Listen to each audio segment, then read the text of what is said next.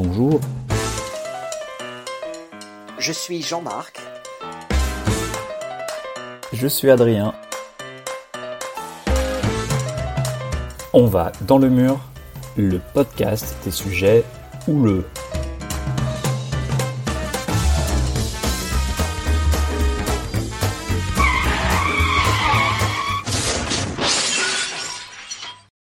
Grand remplacement, submersion, créolisation. Ouh là là, chers amis, bienvenue dans ce premier numéro de On va dans le mur, le podcast produit avec le think tank Novo Ideo qui se réveille hein, et qui est là pour vous proposer aussi souvent que possible des podcasts sur des sujets houleux à retrouver avec sources, data et compléments.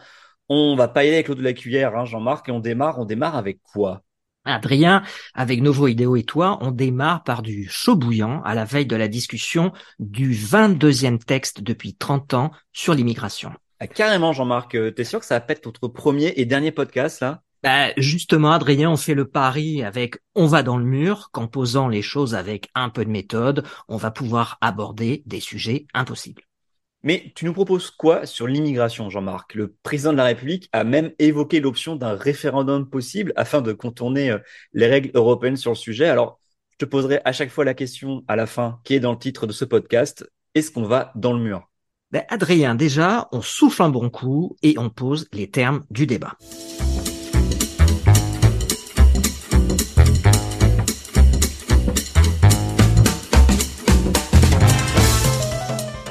Avant de commencer, pour l'anecdote, je voulais qu'on parle de la campagne de pub du musée de l'immigration qui a eu son petit scandale, euh, l'affiche en noir et blanc de Louis XIV qualifiée d'un étranger qui a fait l'histoire de France. Alors la notion d'étranger en réalité telle qu'on la connaît aujourd'hui n'est pas contemporaine au roi Louis XIV. Jusqu'à la Révolution française, un étranger, c'est celui qui vient d'un autre village dans la population, on a une perception forte des autres euh, nations d'Europe. On peut estimer, au travers des listes d'états civils qui sont tenues par les curés, que moins de 1% de la population est à cette époque étrangère dans notre pays. Ok, donc de quand date la notion d'étranger telle que nous la connaissons aujourd'hui? Et tu parlais de Louis XIV à l'instant, justement, on devient étranger à cette époque euh, tout en restant français, si j'ose dire, parce qu'après la révocation de l'édit de Nantes en 1685, ce sont près de 300 000 persécutés protestants qui quittent notre pays et vont faire leur vie en Allemagne, en Angleterre, en Afrique du Sud. La France est alors plutôt un pays d'émigration. On en sort. Et c'est à partir du 19e siècle où la frontière traduit une différence d'identité. Ah, je sens qu'on y vient.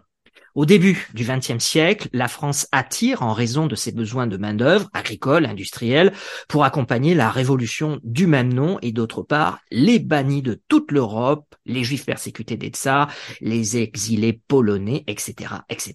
Alors, qui sont les immigrés à cette époque? À partir de 1900, le groupe national le plus important en France, ce sont les Italiens. Ils participent à la création du mouvement ouvrier. Pendant la Première Guerre mondiale, de nombreux étrangers s'engagent dans la Légion étrangère, puis la population coloniale. Algériens, malgaches, ceux qu'on appelait les Alaouites ou même les tirailleurs sénégalais. Dans l'entre-deux-guerres, la France a besoin de main-d'œuvre pour reconstruire le pays et le nombre d'étrangers double en moins de dix ans pour atteindre 7% de la population en 1931. 7%, retiens bien ce chiffre. 7%, c'est noté. Et c'est beaucoup? Bah, les années 30 vont voir apparaître des mesures législatives pour contingenter les immigrés dans l'industrie dans un contexte de crise et d'une montée de la xénophobie. En septembre 1939, la France mobilise 120 000 soldats des colonies. Les Juifs connaissent quant à eux le sort tragique, tu sais, avec un décret de 1940 qui facilite leur internement, suivi après la décision de la solution finale des rafles en France durant cette période d'occupation et de collaboration, hein, n'oublions pas que les étrangers, notamment italiens, polonais et républicains espagnols, s'engagent dans la résistance et combattent pour la France libre, à l'image par exemple du célèbre groupe Manoukian. Mais euh, j'oublie pas, hein, tu m'as pas répondu sur le seuil de 7%, je garde ça sous le coude. Est-ce que tu nous peux nous parler de l'après-guerre? Oui, euh, l'État organise la venue des immigrés au lendemain de la Seconde Guerre mondiale pour reconstruire le pays avec des Espagnols, des Portugais, des Turcs qui fuient les dictatures. Les Portugais, par exemple, arrivent en masse de 1960 à 1975 et passent de 50 000 à 750 000. Dès 1947, les Algériens, de leur côté, peuvent librement circuler. Ils sont 200 000 au début de la guerre d'Algérie en 1954 et 700 000 en 1975. La libre circulation a été maintenue. Ok, alors ça, c'est en application de la Convention de Genève. Hein. L'Office français de protection des réfugiés et apatrides, l'OFPRA, donne le statut de réfugié à quatre demandeurs sur cinq, avec de nombreux républicains espagnols, des réfugiés d'Europe de l'Est, mais aussi d'Amérique latine. Jean-Marc, est-ce que tu peux nous parler du grand basculement qui a lieu en 1974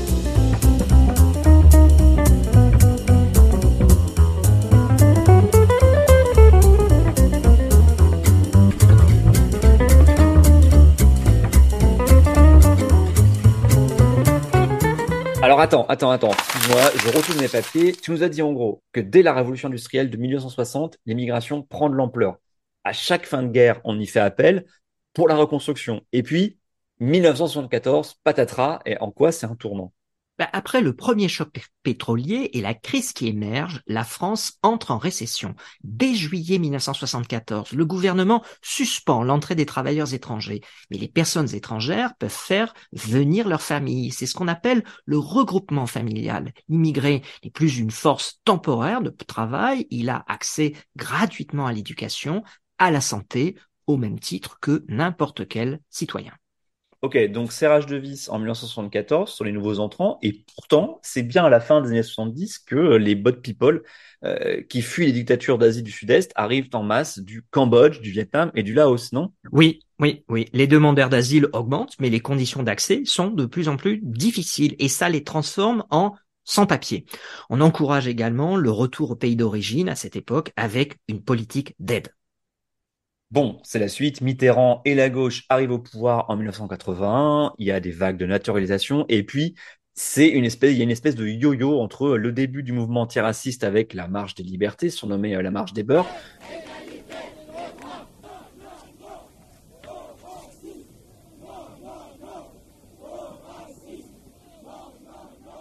Jusqu'à la France Black Blamber euh, de la Coupe du Monde de 1998.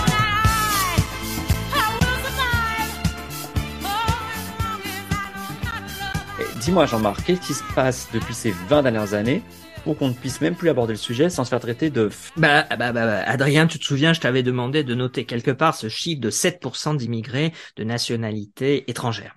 Et alors, ça a bougé depuis? Bah, c'est là que commencent les embrouilles parce que notre appareil statistique est mobilisé par les uns et par les autres et il est loin d'être performant pour compter les sorties notamment. Ok, et donc ça donne quoi sans trop se noyer dans les chiffres? Je répète, sans trop se noyer dans les chiffres. Alors, en gros, l'immigration reste stable entre 1975 et 1999 autour de 7,4%.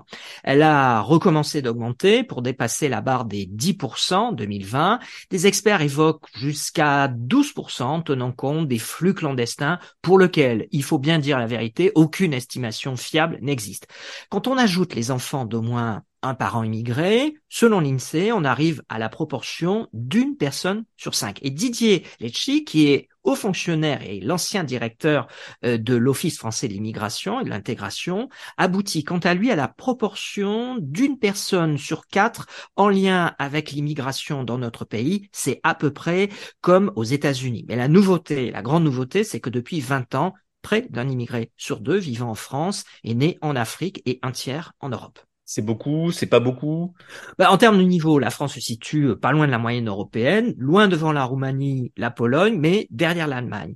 Et comprennent notre pays, l'Italie ou l'Espagne, ces immigrés sont moins souvent ressortissants de l'Union des 27 et plus souvent extra-européens venant d'Afrique. Donc. Qu'est-ce qui coince euh, avec ces statistiques entre les spécialistes du sujet? Ben, ils sont pas tous d'accord, et parfois même ils changent de position à l'image de François Héran, qui est professeur au Collège de France, et qui estime en 2017 que l'immigration étrangère est stabilisée autour de 200 000 entrées par an, quand Trois ans plus tard, le même François Héran, à l'occasion d'une présentation au Musée national de l'immigration, évalue à près d'un demi-million d'étrangers euh, le nombre qui s'installe en France euh, chaque année. Et un tel chiffre, ça donne quoi finalement?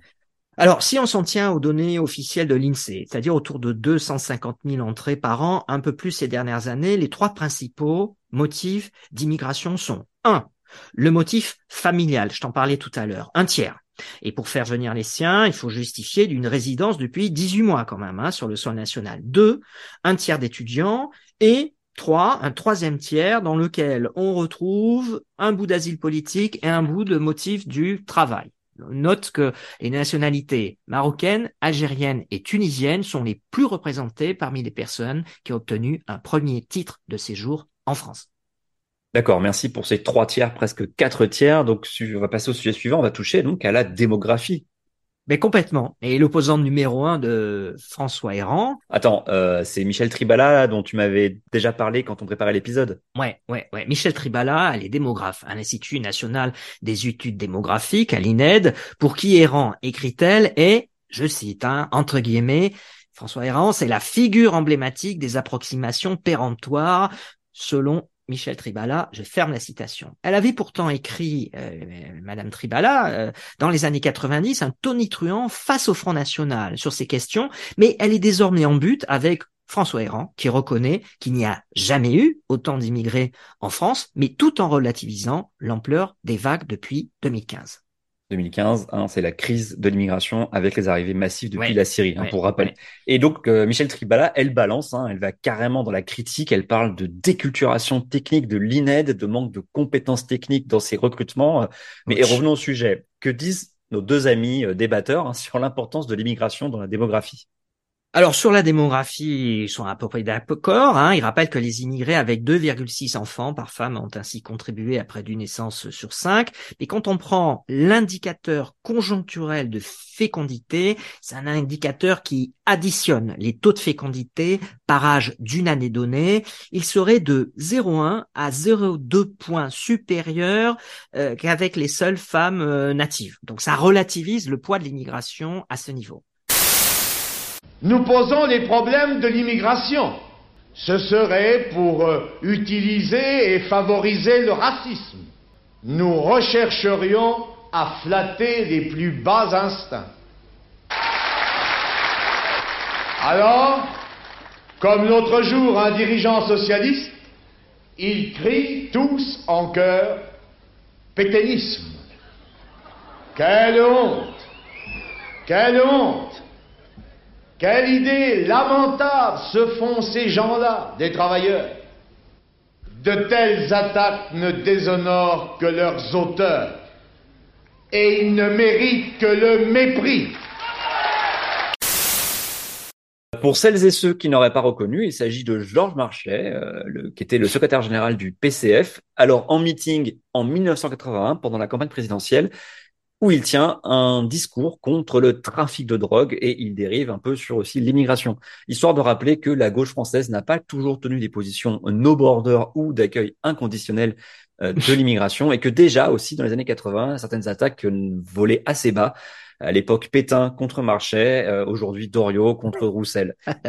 Pour résumer, Jean-Marc, tu nous rappelais que finalement l'apport des femmes issues de l'immigration euh, euh, se limite à un ou deux dixièmes de points d'indice de fécondité. Et alors, pour résumer bah, les chiffres, 1,8 enfants par femme et donc 1,7 sans les femmes immigrées. On parle bien en nombre d'enfants hein, et pas de pourcentage. Hein. Alors, Exactement. Pour continuer sur les sujets houleux, question simple, réponse rapide, un autre sujet, immigration et discrimination. Un exemple oui, plusieurs. Pour des infractions identiques, la justice condamne plus sévèrement les délinquants étrangers. Ça a été euh, démontré que les délinquants français. Le préjugé de réinsertion leur est plus défavorable. Incarcérés, les étrangers bénéficient moins des mesures d'aménagement ou de diminution de peine. Autre exemple? Alors sur l'emploi, l'Institut Montaigne, qui est un think tank libéral, a démontré en 2015 dans une enquête sur plus de 6000 CV que certains stéréotypes dont souffrent les musulmans à l'embauche peuvent coïncider aussi avec ceux des juifs et expliquent une partie de la discrimination dont ils sont également victimes, y compris, tiens-toi bien, dans le ton du mail de réponse par rapport à l'échantillon des patronymes qualifiés dans l'étude de patronymes catholique ou athée. Carrément. Bon, ça date de 2015 par contre. Est-ce que tu rien de plus récent? Si, si, si, si. Une autre étude publiée en 2022 par l'INSEE sur deux enquêtes portant sur les années 2010 et 2020. Si le sentiment de discrimination est stable chez les immigrés, le sentiment ressenti, la dégradation de la situation est due aux déclarations des individus sans ascendance migratoire, en particulier les femmes. Donc, pour être clair sur le vocabulaire, hein, ça veut dire que ce sont des gens ni immigrés, ni enfants d'au moins un parent immigré, donc qu'on pourra appeler euh, autochtones. Voilà. C'est bien d'être au clair là-dessus. Alors, sujet suivant, hein, immigration et intégration. Bah, Positivons. Euh, tout récemment, le chercheur Arnaud Lacheret, qui a sorti une enquête sur les intégrés, conclut sur la base d'une étude quanti et quali, comme on dit en sociologie, à une convergence sur les diplômes d'enseignement supérieur avec les natifs, en particulier les immigrés issus du Maroc ou de la Tunisie après seulement une seule génération après leur arrivée. On va justement s'entretenir avec lui dans un autre épisode c'est des chiffres qu'on retrouve un peu partout et qui euh, n'arrangent personne en fait. Ça arrange pas vraiment euh, à gauche, ça arrange pas vraiment à droite de s'apercevoir qu'en fait la deuxième génération arrive quasiment à un taux d'accès euh, à l'enseignement supérieur et aux fonctions socialement valorisées, donc les cadres, les entrepreneurs, etc., à peu près équivalent à celui de la moyenne nationale. Mais alors, d'où vient ce sentiment que ça marche moins bien qu'avant, euh, si tant est que ce soit vrai, et que près de deux tiers des Français, selon l'IFOP euh, au printemps dernier, ne souhaitent pas accueillir davantage d'immigrés? C'est là, Adrien, que les débats à venir vont en croiser d'autres et se tendre. Un débat qui va se tendre.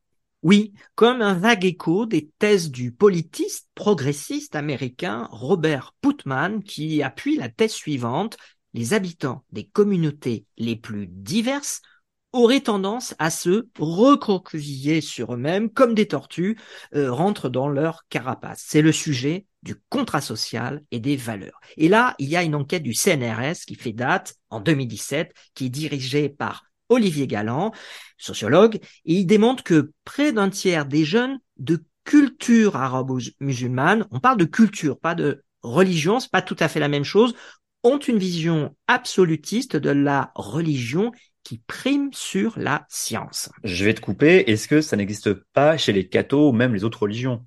Bah si, complètement. Mais l'étude démontre qu'à milieu social et géographie équivalents, ces jeunes sont six fois plus nombreux en proportion à euh, penser cela. Euh, et c'est une réalité désagréable à entendre, nous dit le chercheur, même si les ressorts de cette radicalité sont davantage culturels religieux. Olivier Galland considère que cette jeunesse française n'est pas seulement mue par les discriminations et que ces dernières semblent être un additif, mais pas l'explication principale.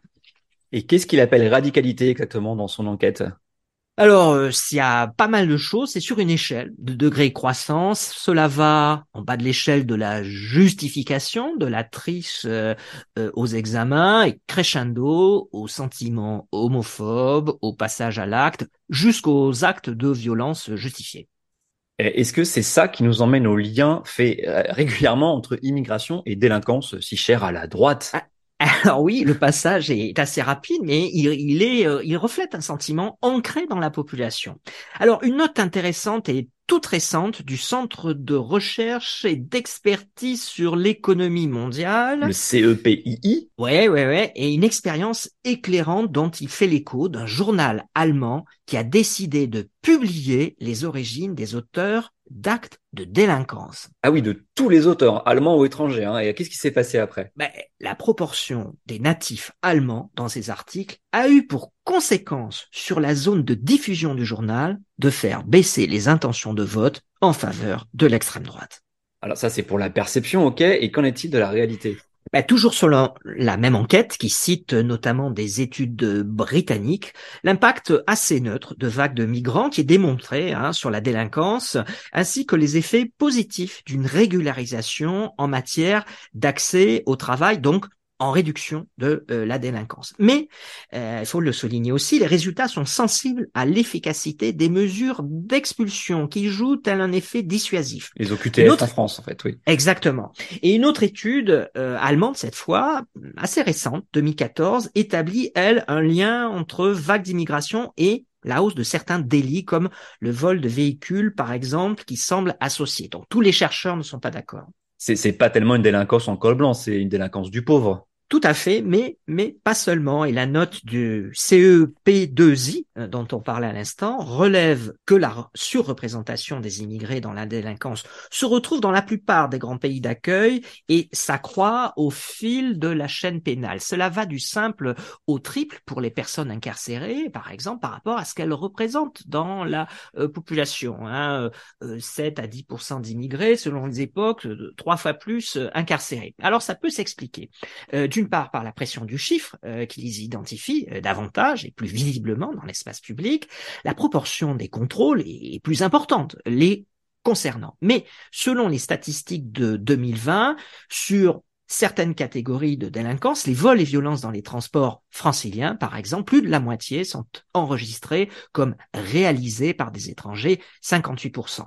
Sur cette question de la délinquance, il faut noter que la Fondapol, qui est un autre think tank libéral aussi, qui a présenté euh, en début d'année une étude sur les effets de la politique très serré, drastique mené par la gauche danoise. Ce pays, après une vague d'insécurité juvénile, a serré la vie sur les flux migratoires et ça passe plutôt bien au Danemark et à gauche et à droite. Cette conjugaison de fermeté régalienne et des valeurs tradies et sociales de la gauche danoise permet à Mette la Rouge, c'est la chef de la gauche euh, au Danemark, qui a été réélue en novembre 2022, de retrouver l'électorat populaire et elle a aussi dégonflé l'extrême droite.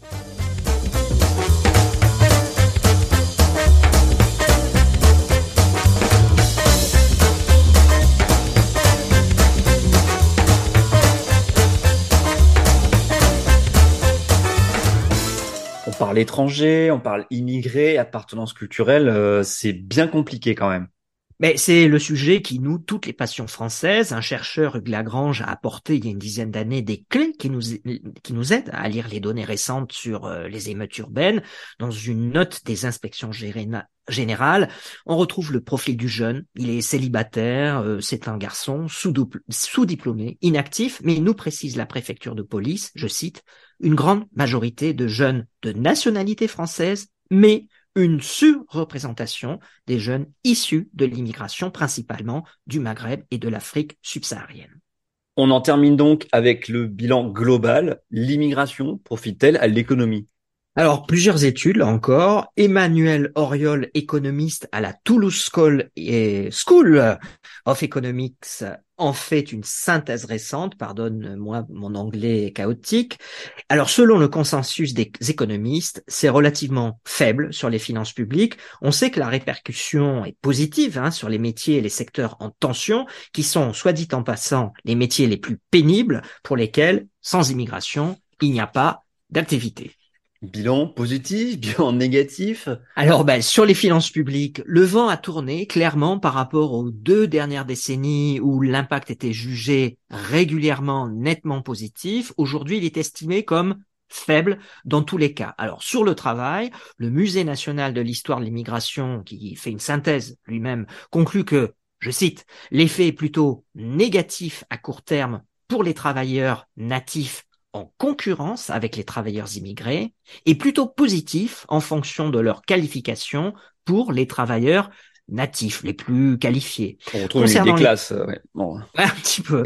Concernant la question sociale se réinvite dans le sujet. Concernant les équilibres sociaux, ils sont marqués par la moindre intégration en moyenne sur le marché du travail, euh, les personnes émigrées, donc moins de cotisations, mais c'est en partie compensé par la structure d'âge. Ils sont plus jeunes, donc davantage de cotisants, avec moins de revenus, ils sont plus souvent euh, logés dans le parc social. Mais la Cour des comptes alerte en 2020 sur la, certaines zones grises, en particulier des pensions de retraite versées à l'étranger. L'ARCO a ainsi euh, effectué un contrôle sur les pensions euh, complémentaires sur 1000 pensionnaires algériens avec un taux de fiabilité très faible, moins de 20%.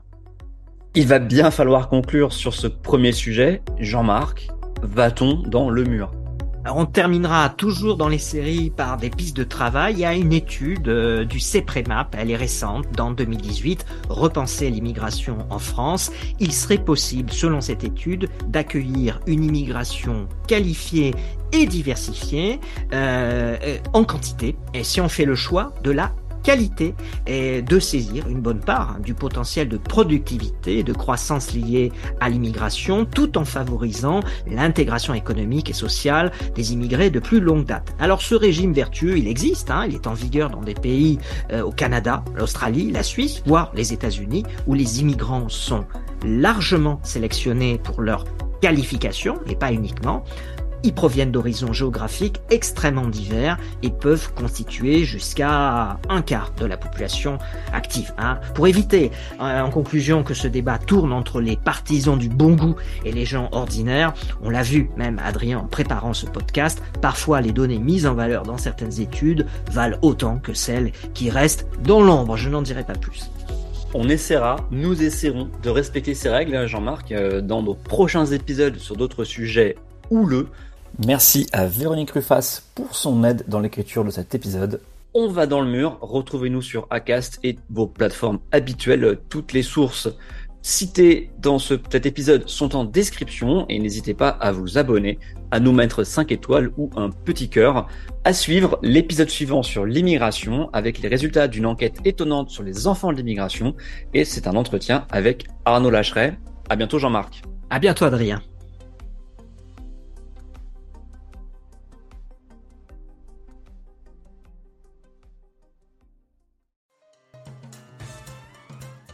C'était un épisode de On va dans le mur, le podcast des sujets houleux, co-animé par Jean-Marc Pasquet et Adrien Sommier avec David Cholet pour les sources. Nos sources sont indiquées en description de chaque épisode en espérant que nous n'en oublions aucune.